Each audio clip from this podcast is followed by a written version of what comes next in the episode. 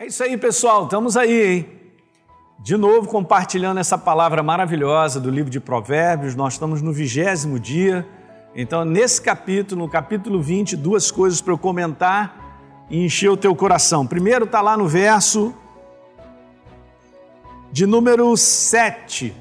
Provérbios 27 diz: O justo anda na sua integridade Felizes lhe são os filhos depois dele. Meu Deus! Sabe, a maneira como nós vivemos, gente, influencia o nosso lar tremendamente. Essa não é a primeira vez que eu já fiz uma declaração como essa, mas se você é um pai, você é uma mãe, você é a porta de autoridade da tua casa. Então nós temos que tomar cuidado com a maneira de nós vivermos, de andarmos. Se nós andarmos debaixo da integridade da palavra, corrigindo o nosso caminho pela integridade da palavra, abençoados serão os filhos depois de você. Se a palavra está dizendo, eu creio e assim eu tomo posse.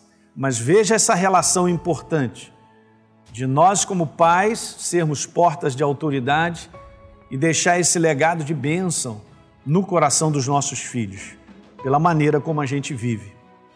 Nós não somos perfeitos, estamos sendo aperfeiçoados por Deus, mas se entregue à integridade da verdade no que precisa ser corrigido na tua vida e na minha, cara, se a palavra diz que meus filhos serão felizes depois, serão abençoados demais.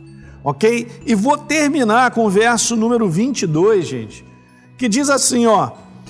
Não digas, né? A própria palavra está dizendo, não diga isso, vingar-me-ei do mal, mas a palavra diz para mim assim: espera pelo Senhor e ele te livrará. Muitas vezes a gente quer fazer isso, né? Que popularmente nós conhecemos nessa expressão, fazer justiça com as próprias mãos, não é? Fazer algo para corrigir porque você se sentiu ofendido, machucado, ou prejudicado, ou traído por alguma coisa. Tome cuidado para nós não sermos precipitados, como eu já comentei anteriormente, mas permitir que Deus fale ao teu coração. Na maior parte de situações que eu já enfrentei assim, sempre o Espírito Santo falava para mim: deixa comigo era a minha relação com ele, ele sempre deixa comigo que eu resolvo isso. É exatamente isso, ó.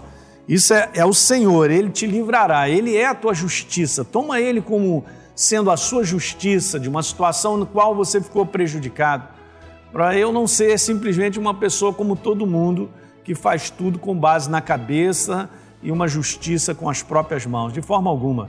A tua justiça é o Senhor para te livrar, para te abençoar e promover essa situação de aparente derrota numa grande vitória. Legal? Então tá bom. A gente se vê amanhã.